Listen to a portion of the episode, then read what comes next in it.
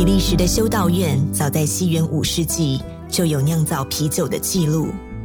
修道院啤酒的特色，除了有麦芽和啤酒花香气，还有花果甚至坚果的风味。修道院酿啤酒的原因，除了供应开支，也希望借由卖啤酒的收入，推动慈善事业。联合开帕独享时光。我是主持人李成宇。天主教辅仁大学的民生学院去年研发神父啤酒，叫好又叫座。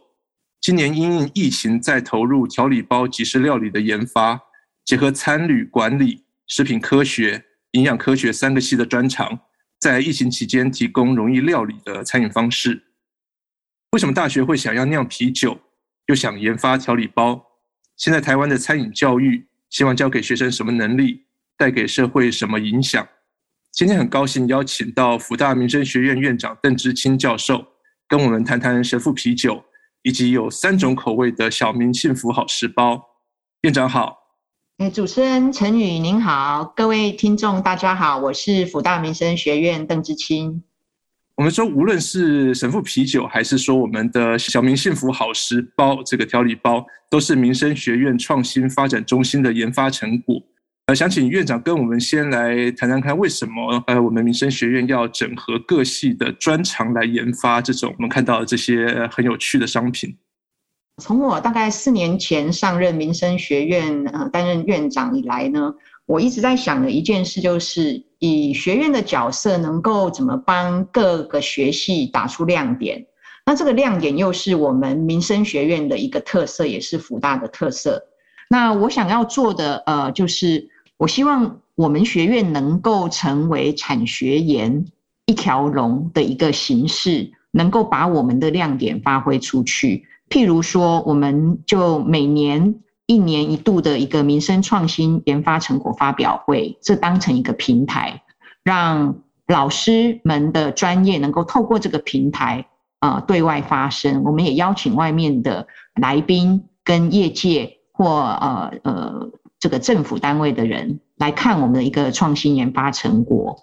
那另外，我们的民生创新发展中心啊、呃，也是集结呃我们各系的专业，像这次的神父啤酒、小明幸福好食包，我们就在我们的中心呃把各系的老师呃集结起来，把他们呃做成一个专案的一个形式，然后我们一起来做研发跟这个推广的一个讨论。去年我们推出的神父啤酒，其实在业界掀起了一波讨论。我被它吸引的是它的这个标志就很鲜明，是一位拿着十字架的神父的剪影。我们通常在台湾就会觉得说，好像宗教啊，或者是大学，其实好像都不太鼓励我们大家喝酒。那为什么我们会有这个神父啤酒的概念的产生？因为呃，我们学院里。包括食品科学系，它本身呢，它的专业就是在发酵技术的部分啊、呃，还有在呃啤酒酿造部分，其实老师有他的专长。那这个专长就是我们希望能够透过我们其他系所一起来做包装，包括呃除了食科的技术之外，我们参与在行销、在商品化的部分，都可以借由这样的一个我们讲创新发展的一个平台来做一个结合。然后，呃，能够把辅大的形象用神父的一个剪影来呈现，因为大家都知道辅仁大学是天主教大学，我们是直属罗马教廷的天主教大学，而且是台湾唯一一家直属教廷。所以，呃，呃，辅大其实它本来是大概在六十年前是在呃北平是属于四大名校之一，那是后来呢，在一九六一年迁到台湾之后。由呃于斌枢机主教带着呃一群呃有热血的这些神父呢，呃到新庄这个地方，然后来在就是在台复校，所以到今年的时候，刚好是辅大在台复校六十年。哇，一甲子啊！对，刚好是一甲子。那啊、呃，这群神父呢，呃，非常令人感佩。除了他们有丰厚的学识之外呢，那他们对于学生的照顾。啊，也非常的不遗余力，所以其实很多我们毕业的校友，他们对于神父是非常的怀念。所以呃，以这样子的我们来看，神父其实他除了主持那个盛世礼仪之外，神父的爱，我们天主教精神也能够透过呃神父的形象来做一个传达。所以，我们是认为说，呃，在这复孝六十年，呃，这么有意义的日子里，我们也希望借由，呃，有一个创造一个纪念性的一个商品，也用我们的专业研发的一个角度来做这样子的一件事情。所以，我们就取名神父啤酒。哦，原来如此，就是要把这个啤酒这个研发的商品跟辅大的这个神父关怀学校、关怀同学的这样的。感觉连接在一起。对，那神父也是能够代表天主教的形象，那对跟我们的学校的形象是一致的。这其中其实这整个商品的产生呢，它是一连串大家合作的一个历程。就像我刚开始说，呃，这个啤酒技术是十科系嘛，嗯，好，那这个在商品化的过程，我们在学院里面呢，我们就有这个。呃，组成一个啤酒专案小组，还有专案小组，是是。然后这个专案小组，我们就是在啤酒的开发，然后我们啤酒的定位，然后我们啤酒的呃定价，然后再来我们啤酒的商品设计，我们还包含了艺术学院的院长冯院长做神父的剪影的设计。哦，所以这里艺术学院也有参与进来。对对对，所以这真的是就是我们完全校内发创作。然后再来就是把这个，呃，两种口味的神父啤酒，把它研发出来之后呢，那当然在呃量产的部分，我们就委托专业的代工厂，我们就是经过很多次的讨论之后，我们才有后续的这些量产。院长可以帮我们聊一下，我们刚刚讲到修道院的跟酿啤酒的一个传统，我们会是从这样子发想的吗？呃，我们大家比较熟悉的修道院啤酒是比利时修道院啤酒嘛？对。那其实呃，这群嗯、呃，应该是说这个修道院的僧侣呢，他们早在呃西元大概五世纪的时候就开始酿啤酒。那他们酿啤酒是自给自足的一个概念。也就是说，他们酿的这些呃啤酒销售之后呢，所得的金额呃，一方面用在他们修道院本身的开支，还有他们修道士的这些呃生活费。是。那另外多余的金钱的话，他们就拿来做一些慈善或是帮助别人的事。那呃，我觉得修道院啤酒的一个精神，其实也蛮能体现我们神父啤酒的一个精神，因为。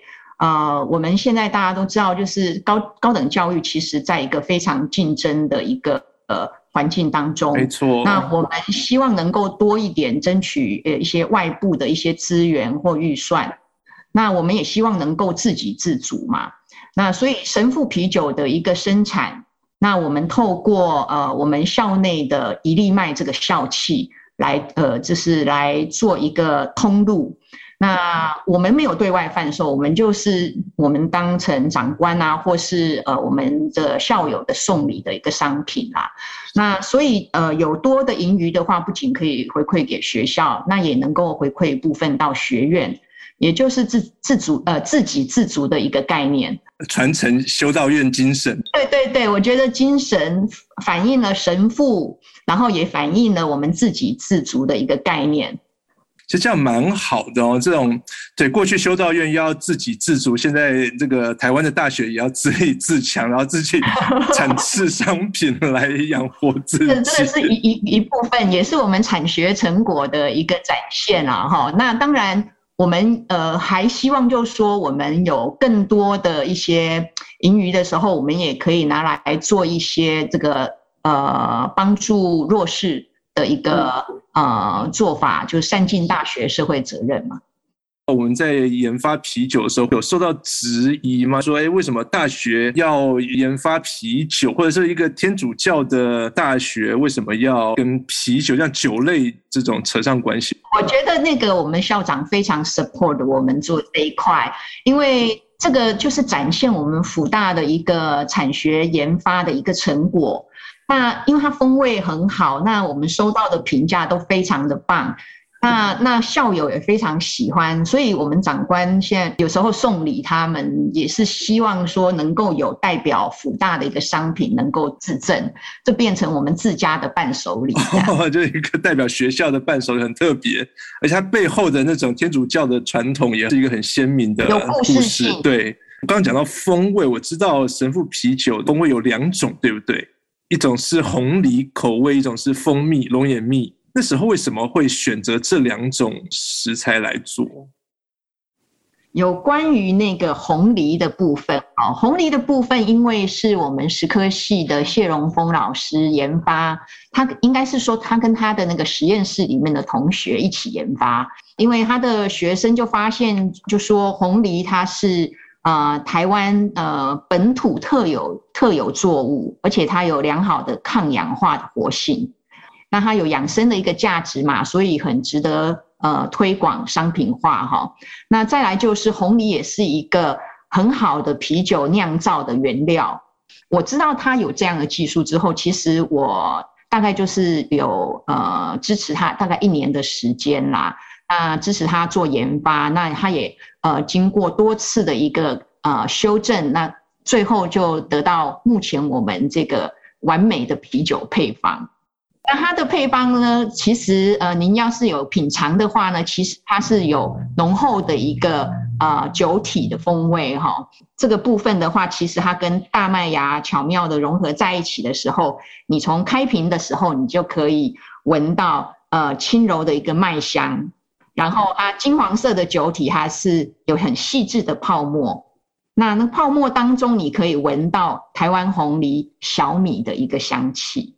所以你喝起来的时候是有一个圆润的一个口感，然后有丰富层次，然后带着呃酒香跟。谷物的一个余韵。红藜它是属于原住民的作物，那最早原住民在使用红藜的时候，也是这种在发酵的过程当中比较多。我现在应用在啤酒的酿造上，应该是可以呼应到它原本的在原住民的早年的社会里面的功用。是是，而且它是台湾台湾原生种，它跟南美洲的藜麦是不一样。我们的蜂蜜口味呢，应该比较感觉比较甜一点，对不对？如果红藜是比较浑厚一点的话。感觉起来蜂蜜口味是大家会比较比较讨好一点，就是看哈那个两种都，院长一定要说两种都讨好好这样。说真的，真的两种都非常受欢迎，是真的，因为它风味不太一样。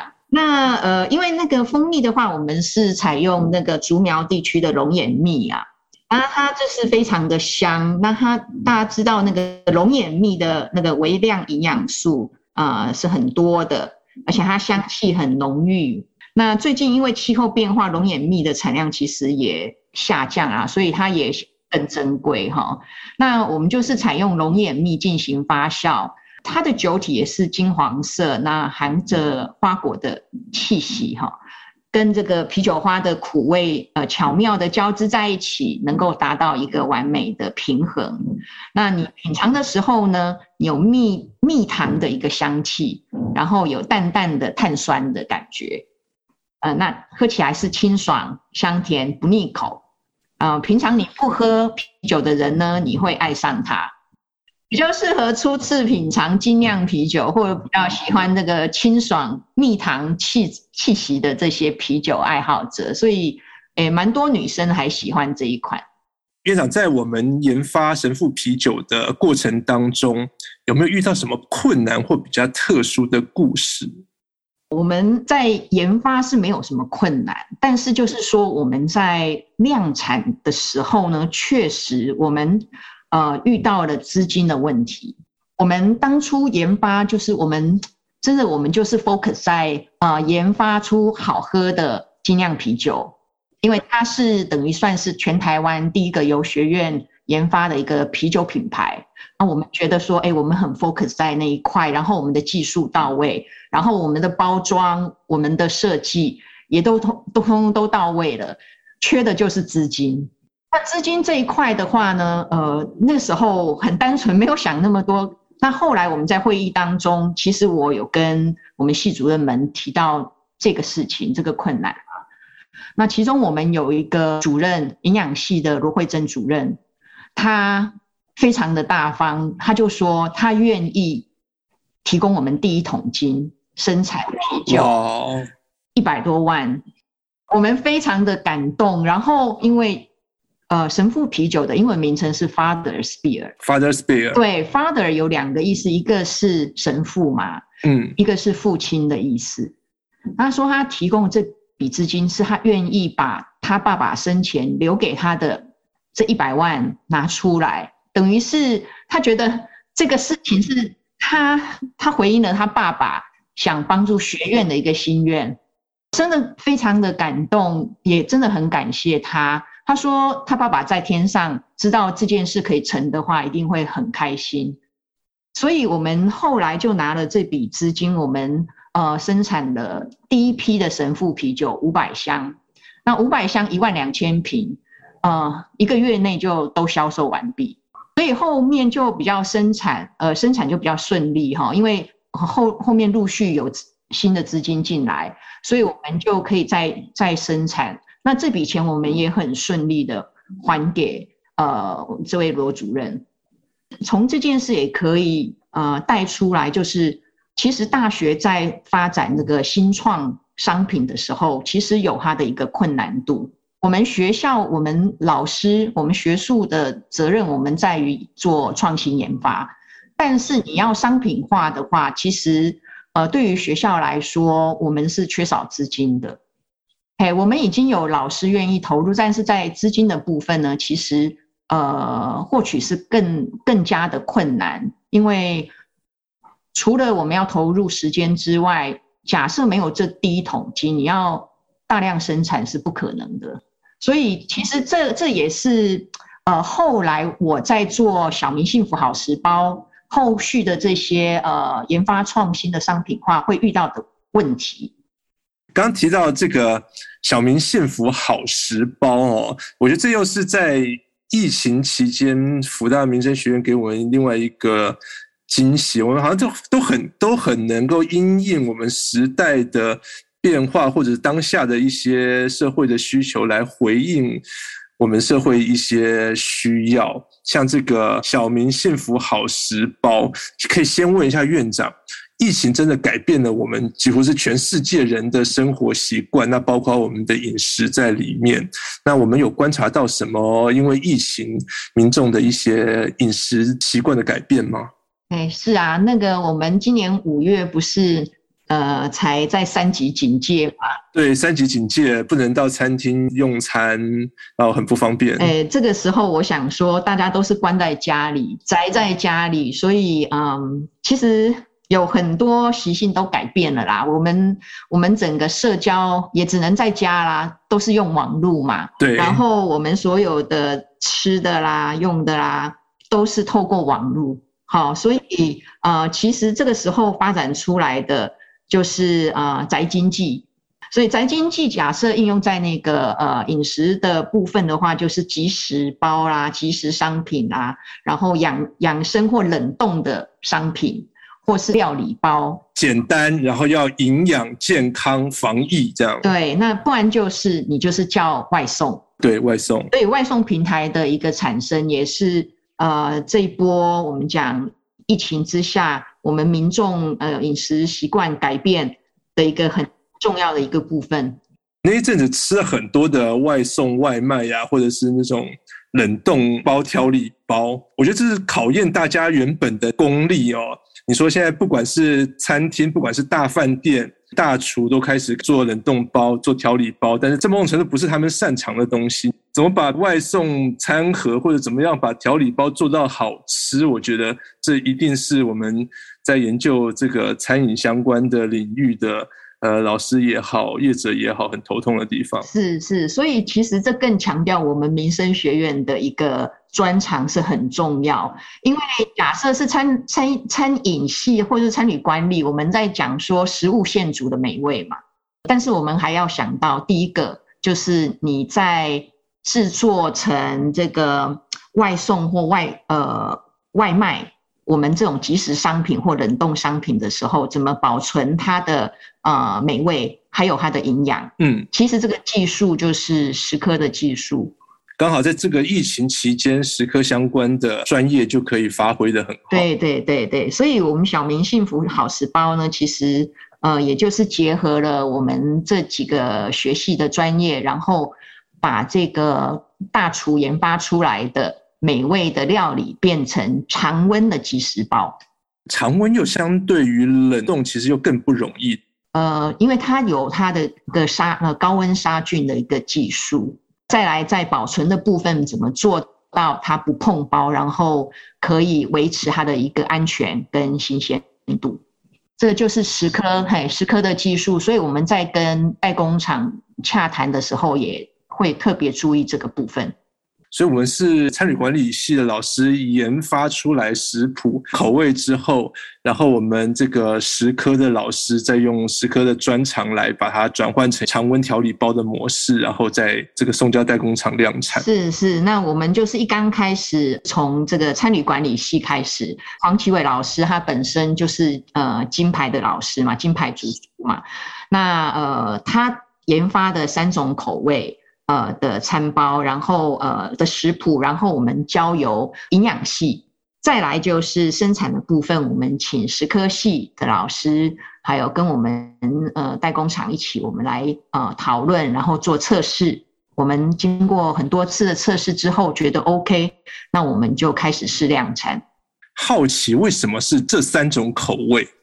我来跟大家报告一下，我们有黑蒜的豚肉汤。番茄牛腩、藜麦海鲜粥，那这三种口味，呃，其实每一种都有富含大量的蛋白质。营养学系有把关。对对对，因为这个时候大家疫情当下，希望能够养生、提升免疫力，好，然后对抗疫情嘛。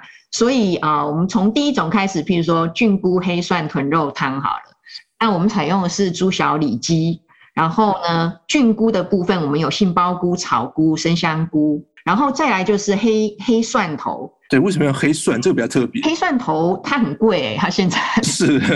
那它呢有大量的多酚，抗氧化，好，然后它也有一些维生素。那当然，另外我们还有加洋葱啊，呃，中药的卤包啊等等，好，就是让身体能够。容易吸收。那黑蒜呃猪肉汤呃，我们讲豚肉汤呢，它是滋补养生啊，嗯，哎，轻松加热就可以上桌哦。你可以你可以单独喝，你也可以配饭或配面，当做一个汤头汤、哎、底这样。对，那第二种西西里番茄烩牛肉，它就是意式风味的一个啊、呃、番茄烩牛肉。那我们是采用的是呃牛腩条，然后红白萝卜，然后洋葱。番茄那就富含啊、呃、茄红素，那还有加红酒，是意大利风味。前面的豚肉汤比较属于中式的感觉。是是是，那这个呃烩牛肉，番茄烩牛肉就是你可以也是一样，你可以配饭，因为它等于是一个烩饭的一个呃形式。最后一种呃藜麦小米海鲜粥呢，那这听起来就是很营养。那藜麦我们是采用红藜麦哈，然后呢。呃，大家知道藜麦是一个抗氧化、有助于肠道健康的一个呃食材。那我们还有用这个糯小米啊、呃、鲑鱼、虾仁、呃高丽菜、洋葱、红萝卜等等。我觉得很特别的就是，好，当疫情期间，各大饭店、各大餐厅、各大食品业者都在做调理包、冷冻包的时候，那现在我们。辅大民生学院跳进这个战场，我觉得最大的可以区隔出来，就是我们有呃食品营养系的、食品科学系的老师来帮我们注重说啊，我的调理包里面的营养成分啊，或者是营养均衡等等。我觉得这个是学校在做相关商品研发开发的时候一个等于说是优势吧。我想也是，哎，辅大本身就是一个招牌啦。那又是由我们民生学院的专业的师资来帮大家做把关，所以我们希望能够提供更健康、美味以及安全，而且也响应在地的一个概念的餐食。虽然我们讲到营养，身为一个一般的在吃东西的民众，我们就会很伤脑筋的一件事情，就是通常我们说到哦，营养。跟好吃当然可以兼顾，但是难度就比较高。我们在做这种调理包的时候，我们怎么样去设计兼顾它的所谓的营养跟口味上面的好吃这两点？那呃，其实我们在开发小明幸福好食包的时候呢，呃，小明就代表民生学院啦，哈，比较 Q 点的讲法这样。哦，对，小明不是指我们，是指民生学院，也是呃公民啊，公民。那呃，我们也是一样有一个呃专案小组，我们来做这样子的一个研发跟这个呃设计哈。那、所以我们在一起就是有呃各个系的老师，还有我们的主任呃投入他们的专业。那我们在试吃啊当中，我们试了好多次哦。呃，有关于这个食食谱开发出来的这个口味，我们都在一起讨论了很久。最早的版本不是这三种，我们中间有微调，食材的部分有微调，因为有些嗯食材其实加在一起的味道会不太一样。那可能呃，譬如说像呃番茄烩牛肉好了，那个番茄新鲜番茄跟番茄糊要怎么样的比例，其实。我们也讨论了一阵子，吃起来感觉都不一样，口感的问题，感觉会不一样。还有那个黑蒜头，好了，嗯，黑黑黑蒜猪肉汤，那黑蒜头的用量跟它的汤底的颜色也会有差。如果用太多的话，其实那个汤色就会变得很暗沉；太太少又太淡，所以这中间的拿捏其实。很很细微的味道啊，或者是在卖相上面对，没错没错。所以其实我们做了好多次的试验，然后我们也请代工厂做了好多次。我们提到小明幸福好食包的生产，院长有没有是像神父啤酒那样有一个第一桶金的故事？在资金的部分，是我们在做研发跟量产的时候一个困难。那因为我们有了神父啤酒这样子的一个成功的经验之后呢，我们的校友王国妹学姐，那她很支持我们这样子的理念，所以呢，她也出资呃全力的赞助我们在生产小明幸福好食包的一个呃生产。我们在讲说，是不是我们现在的调理包或者是外送外卖的系统做法调到一个极致之后，我们就不用再去餐厅吃主厨现做的东西？那其实这还是会有一个差距，对不对？在餐厅吃饭，跟我在家里剪开调理包，可以很快速的吃完一餐。嗯，我想这是两个不同的市场啊。那当然，对于调理包来说，就是我们现在讲的剪刀经济的部分。其实，呃，因应疫情的产生，其实大家在这段期间，呃，已经逐渐适应了就是这样子的一个吃法。那它又方便，假设又能够兼顾营养，呃，健康的话，其实呃，也能够帮。婆婆妈妈省去很多他们备餐的时间。那当然，像您说的，呃，在外面餐厅用餐，那当然强调的又是不一样的感觉。那它是一个比较呃全体验的一个呃方式，然后让你享受到除了呃好吃的食物之外，还有它的服务，还有它的氛围。所以我我觉得这是疫情后可能会有这两种比较不一样的一个走向，其实都很重要。院长，您会觉得以后的这种调理包或冷冻包会成为一种我们的饮食的常态吗？家里面可能就会备着一些这样的一个调理食品，因应可能随时会出现的疫情啊、封城啊。呃，我相信它逐渐会变成一个常态。哎，就是当然，我们讲疫情催生了很多以前我们呃想不到的事情，会这么加快脚步的产生。譬如说，大家。习惯使用网络的一个平台，那餐饮的部分，我想也是。譬如说，像宅经济的部分，大家习惯用这个呃网络购物，好，或是说即时料理的这这个风潮呢，习惯养成之后，我想消费者的呃一个依赖度会逐渐增加。对，我们说这两年的疫情真的改变了我们很多，像。呃，我们民生学院的餐旅管理系，感觉就是这次疫情的这个海啸第一排都在我们系上面的餐饮，然后可能旅馆管理都是相关产业都是受创很深。您对台湾在疫情期间餐旅相关产业的变化怎么观察？后疫情时代，我们说哦，现在疫情可能好像慢慢可以看到一些曙光了。未来呃，餐饮或者是旅宿相关产业会发生什么样的质变吗？对，这次呃海呃这个应该是说那个疫情是一个海啸哦，真的观光餐旅产业真的在这一波呃在相较于各个产业算是呃面临非常的大的挑战。那我们可以看到，从去年我们讲三级呃呃从疫情开始一直到今年三级警戒，其实旅馆业来说的话，它的呃，以台北市这些商务旅馆来说，都还没有恢复。对，因为没有国际的商务客了。对，所以呃，在这段时间，其实他们必须要呃，非常的呃，有一些创新或是弹性的一个作为，不然就是比谁口袋深呐。啊，啊真的，真的，到后来就会变成这样。对，那那当然，在餐饮的部分呢，刚开始也是非常的惨哈。所以呃，在这个情况之下，不管是旅馆或餐饮业者，真的必须要有很强的一个应变能力。然后他在他的作业上要很有弹性，然后决策的部分呢，也是必须要有一个远见哈，然后能够顺应这个网络的一个趋势做一个改变。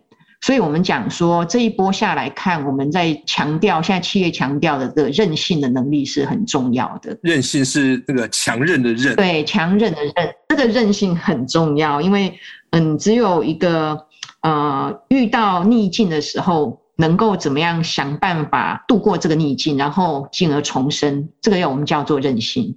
除了口袋很深之外，那要生存下去，必须靠这种很强韧的韧性。是，所以呃，我们看到很多产业其实呃有些做得不错的，譬如说我我知道的有些饭店呢，它在这个服务他们的旅客的部分，呃，可能因为住房率不是那么高，他们的员工的这些编制。啊，不管是说我我们撇除，就说他给他放假这部分，但是很多饭店其实我觉得也都善尽社会责任啦，就是他在既有编制，他也没有 lay off 这些员工，他还还是让他们转做别的呃一些工作，譬如说，呃，我们可以看到一个趋势，就是员工他不是只只能。待在一个他原本的岗位做那件事，他必须要变成多能多工，哎，多工的需求，所以他可能本来是在柜台，他必须要去房务协助，可能推到后面做订房，或是甚至在他的网络平台当小编。对，所以他必须要能够转任很多不同的工作技能。我们的毕业的同学未来一定是在所谓的后疫情时代，那我们要教他们什么样的因应未来的能力？毕竟我们现在面对的不是一个呃以前我们习惯的产业那样的一个世界了。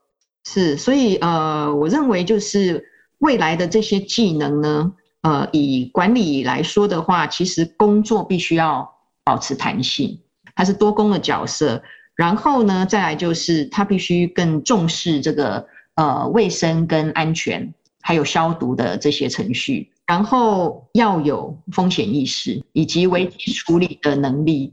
也就是说，今天因为疫情的关系，有些客人住进饭店，或是说你也不晓得他用餐的客人他本身是不是安全嘛？那我们要做好一些呃防护措施啊。譬如说在，呃旅馆的部分，可能就是在呃客人入住的时候，呃，我们基本上餐厅也是一样啦，就是包括就是呃量额温啦，然后再来就是看他的这个呃整个健呃健康的一个状况，然后再来你的座位的部分，餐厅的话就是保持一个遵守防疫的规定嘛，保持一定的距离，或是有隔板。然后再来就是在清洁方面的话，呃，是不是用酒精消毒，或是特别的一些消毒方式在，呃整个环境的周边？好，那呃，这这我想说，这是基本上呃在安全卫生的部分。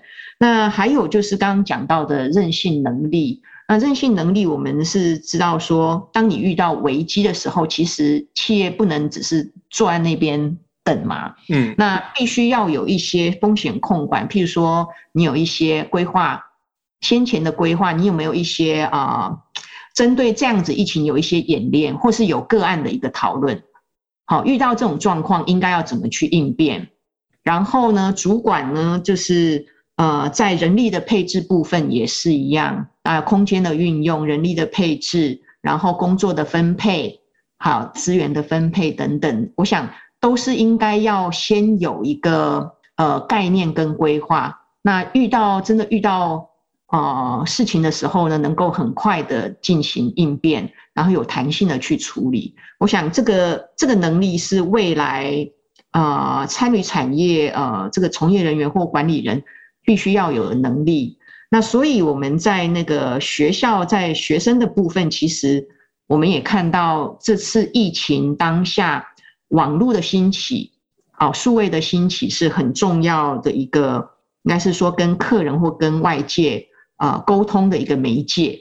所以在呃，我我们未来的课程，我们是会思考。在新媒体行销的部分，我们讲数位平台或是呃这个一些网络平台啊、不管是 Facebook、YouTube 呃这一类新兴媒体的一个产生呢，呃，饭店现在就是在疫情当下最常用这些来跟客人做沟通，因为强调无人接触的服务嘛，所以嗯、呃，同学必须要会。会要提升他们的资讯科技能力，这一点我反而不是太担心，总觉得现在年轻朋友对在这一块已经赢我们很多。但是他要知道，他要怎么样运用这些啊、呃、数位媒体下载的这些啊呃资讯，包括这些 big data，这个怎么样去、呃、洞悉这个客人的喜好跟需求，可以做好个人呃个人化的客户管理。提供一些客制化的服务，因为这些 data 都是呃客人他的需求或习性或他的那个一个习惯。那你有这样子的一个数据呢，你可以根据他的喜好来客制化。那当然，另外就是在这个这样子一个资讯的一个累积之下呢，其实在人力的规划编排，还有在这个能力的提升，或是内部流程的一个呃管理，也都要。用到这样子的一个技术，所以呃，简单来说就是资讯科技啊，或是说呃数位或新媒体的一个行销的技术，呃，在这个部分来说是很重要的。还有这些同学应该也要认知，就是未来工作不会只是在一个岗位、一个专业，我们所谓未来的专业会是多技能的，那个心态要调整啦。当然，呃，就是专业也要有，但是。要有开放的心胸，然后去接纳更多不同工作的挑战，然后再来，当然创造力还是很重要。因为呃，在这疫情期间，假设没有办法弹性的处理你的一些平常的呃工作或业务，那有可能就会限制你自己在这一波呃数位或疫情当下的一个业务的拓展。或甚至是一个生死存亡的一个关键。疫情改变了全世界人的生活，包括大家的饮食习惯，甚至是餐饮市场的生态。在大学里的餐饮教育，要教学生什么因应未来的能力，要带给社会什么样的新思维？今天谢谢邓志清院长来上节目，跟我们聊了许多大学餐饮教育的想法，也谢谢听众朋友陪我们到最后。谢谢院长。谢谢陈宇，谢谢大家。上网搜寻 vip.udn.com 到联合报数位版，看更多精彩的报道。